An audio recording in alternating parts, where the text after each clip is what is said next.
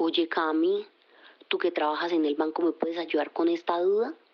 Me están proponiendo invertir en algo y me prometen doblarme la inversión en menos de un mes. ¿Eso sí es bueno legal? ¿Te has hecho esta pregunta o te gustaría saber cuál es el misterio detrás de esto? Soy Camila Londoño, trabajo en el área de medios del banco y me propuse responder de la forma más clara a esta y muchas más preguntas sobre el mundo de la economía que tienen mis amigos o personas que conozco.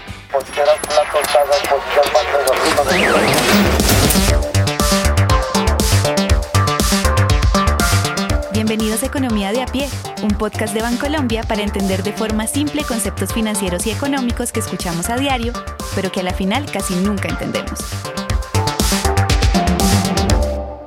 Bueno, hoy responderemos a una pregunta que me hizo una amiga y que quizás muchos también nos la hemos hecho, y es, ¿qué tan seguras son las inversiones que garantizan rentabilidades muy atractivas en corto tiempo? Y para eso invité a Julián Aguilar, analista de acciones del equipo de investigaciones económicas de Bancolombia, y a Juan Camilo González, CEO de Figuro.la, un portal de contenido muy valioso para el bienestar financiero que encuentran en redes como Figurulatam. Qué privilegio conversar con semejantes figuras. Bienvenidos. Hola Cami, muchas gracias por esta invitación. Cami, muchas gracias y obviamente también a Bancolombia por tenerme en este podcast. No, pues muchas gracias a ustedes por reservarme un ratico en su agenda. Juli, empecemos por entender qué tan seguras son las inversiones que prometen casi que duplicar el dinero en corto tiempo. Bueno, Cami, es muy importante entender que no es posible garantizar que vamos a recibir esas rentabilidades tan altas como dice el dicho, de eso tan bueno no dan tanto. Si fuera así, pues hoy todos tendríamos mucho dinero sin mayor esfuerzo. Y no se puede garantizar esas rentabilidades tan altas por dos razones específicamente. Primero, porque en el mundo de las inversiones, entre mayor rentabilidad nos ofrecen, pues mayor es el riesgo que estamos corriendo. En segundo lugar, porque todas las inversiones tienen sus riesgos, todas sin excepción. Lo importante es aprender a hacer inversiones que nos dejen dormir tranquilos. Juli, totalmente de acuerdo en que la tranquilidad es lo más importante en el mundo. Pero entonces vamos por partes. Explícanos esa relación que justo comentabas entre rentabilidad y riesgo. ¿Riesgo de qué? ¿Y ese riesgo solo aplica en las inversiones en Colombia? Bueno, Cami, en el mundo de las inversiones hay una relación muy estrecha entre rentabilidad y riesgo. A mayor rentabilidad, mayor es el riesgo. De hecho, no existen inversiones cero riesgo. Toda inversión tiene un riesgo asociado. Incluso tener el dinero debajo del colchón, pues a ti pueden entrar y robarte, ¿cierto? Entonces, todas las inversiones tienen un riesgo asociado. Eh, si inviertes, por ejemplo, eh, en países como Estados Unidos o países de Europa que son mucho más avanzados y seguros, incluso estos países también tienen riesgo porque ninguno está exento de quebrarse. Juanca, entendiendo esto que nos dice Juli, que en todas las inversiones hay riesgos, y más aún las que buscan mayor rentabilidad, cuéntanos cuáles serían las rentabilidades o ganancias más acordes a la realidad que de pronto sí sea viable ganarles. Eso depende de muchos factores. Si, si me permites, déjame yo eh, reto un poquito justo de lo que hablábamos ahorita, porque no existe una única rentabilidad como universal del momento. Claro, podríamos dar unos, unas ideas. Por ejemplo, en 2021 un CDT puede estar pagando entre un 3% y un 5% los mejores CDTs del mercado al año. Eh, si vas de pronto a portafolios de inversión en mercados financieros, eh, eso va a depender mucho también del mes eh, del año. No es lo mismo tal vez la rentabilidad que, que, tuvieron en enero que las que tenían en junio, que la que tienen en septiembre, pero uno podría pensar que esos portafolios pueden estar rentando entre los de mayor riesgo entre un 20 y un 30% anual. Ojo, depende del tipo de activo en el que se esté invirtiendo. Los portafolios más conservadores de renta fija pueden estar alrededor del 1, 2 o hasta 3%. Eh, por ciento. Portafolios moderados que mezclen tanto renta variable como renta fija, los mejores en el mercado hoy pueden estar dando alrededor también del 6, 7 eh, por ciento, pero eh, también hay que decir es que hay muchas alternativas de inversión, muchísimas en el mercado y para eso estoy de acuerdo. Lo que tenemos que entender es que al final la rentabilidad que me prometen no es otra cosa que la recompensa que me van a dar por asumir el riesgo de entrar a una inversión, pero también por dejar de hacer otras cosas con mi dinero. Es decir, si yo te presto a ti una plata, estoy dejando de hacer otras cosas que yo podría hacer si no te prestara esa plata a ti. Y es por eso que yo te voy a pedir una rentabilidad, es por eso que yo te voy a pedir una compensación, por eso que los financieros llamamos costo de oportunidad, que es lo mejor que podría hacer con ese eh, dinero. Entonces, eso también para decir que si bien es importantísimo saber cuáles pueden ser las rentabilidades promedio del, del mercado, al final la pregunta del millón que tengo que hacerme es ese número que me están diciendo, 50%, 15% eh, mensual, que ya de entrada parece eh, altísimo, lo que me está diciendo es, si es muy alto, significa que la probabilidad de que el dinero no regrese o que regrese menos de lo que esperaba es altísima. Y debo entonces entrar a ver primero si es una inversión legal y después si estoy dispuesto a correr semejante riesgo con mi dinero. Juli, entonces de esas inversiones que habla Juanca y que prometen rendimientos fijos mucho más altos de lo que veníamos hablando, ¿es lo que llamamos pirámides? Bueno, muchas de esas inversiones que duplican la plata en muy poco tiempo se han relacionado con esas llamadas pirámides, que son inversiones que en principio pueden dar los retornos pactados, pero no necesariamente porque el negocio en el que está la pirámide lo esté dando, sino porque tapan un hueco con otro, es decir, pagan los retornos con el dinero de las nuevas personas que van entrando a la llamada pirámide. Cuando las personas empiezan a reclamar esa inversión inicial que hicieron, pues muchas no tienen cómo responder y ahí es donde se cae la inversión y muchas personas pierden su dinero, ¿cierto?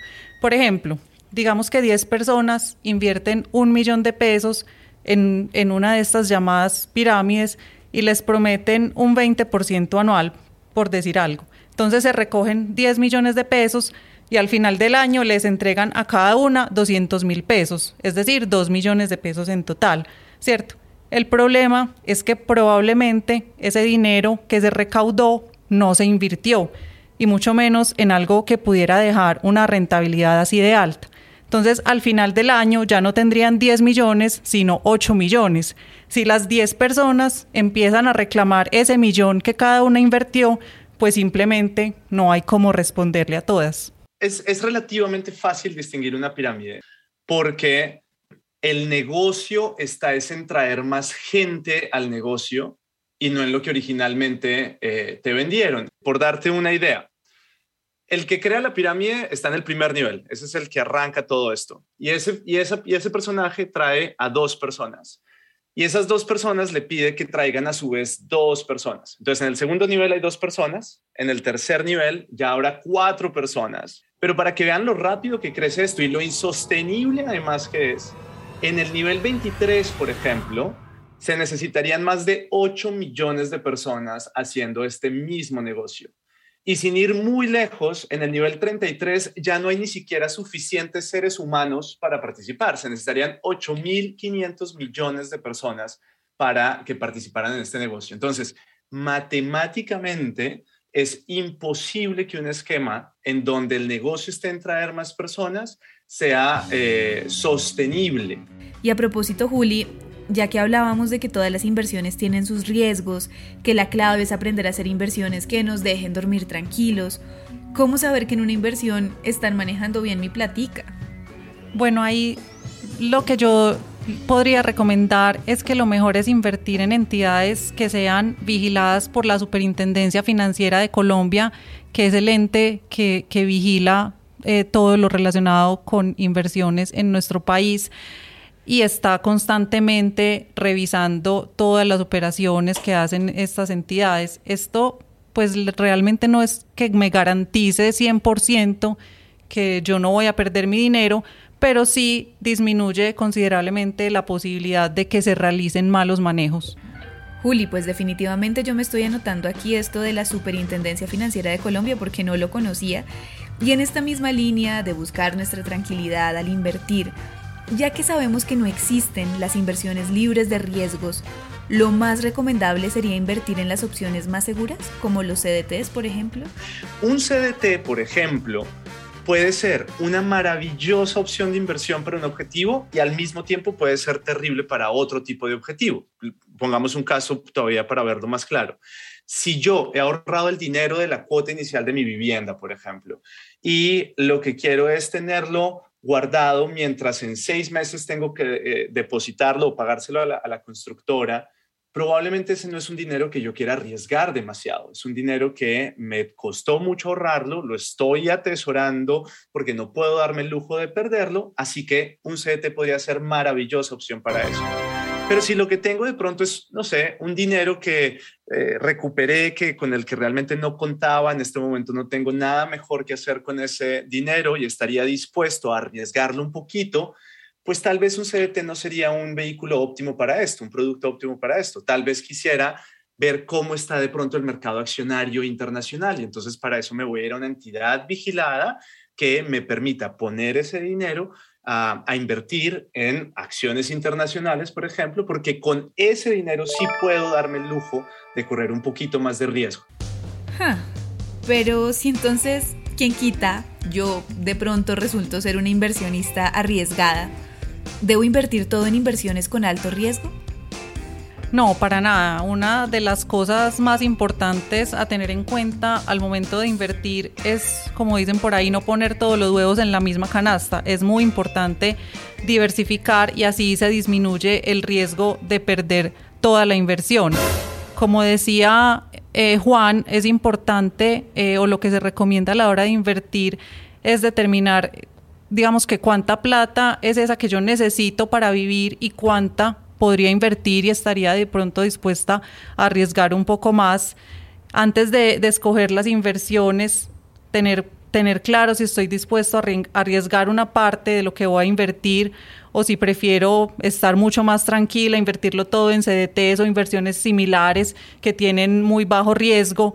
También tener claro, como decía Juan, el tiempo al que quiero tener mi inversión, porque hay unas que son a unos meses, pero otras pueden ser a un plazo mayor. Y es importante que sean entidades vigiladas por la Superintendencia Financiera de Colombia. Juanca, ¿hay algo ahí que quisieras agregar a estos consejos?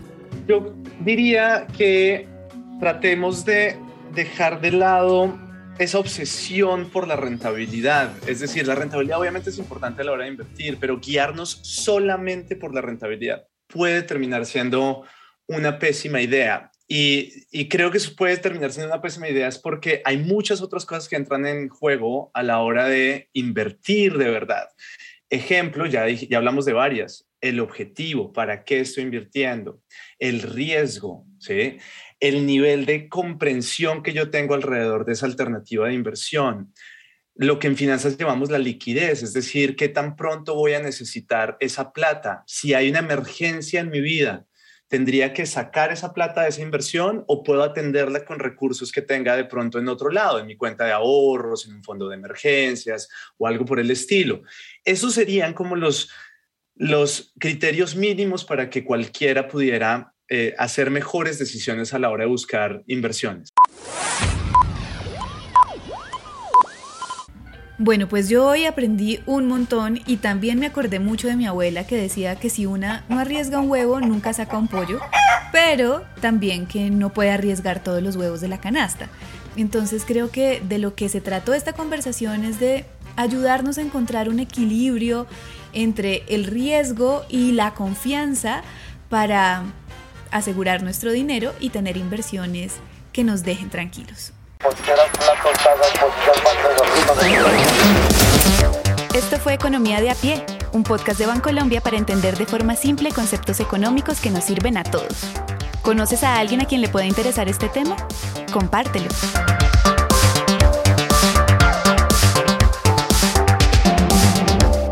Y si quieres seguir conociendo más sobre el mundo económico, nos escuchamos en el próximo episodio.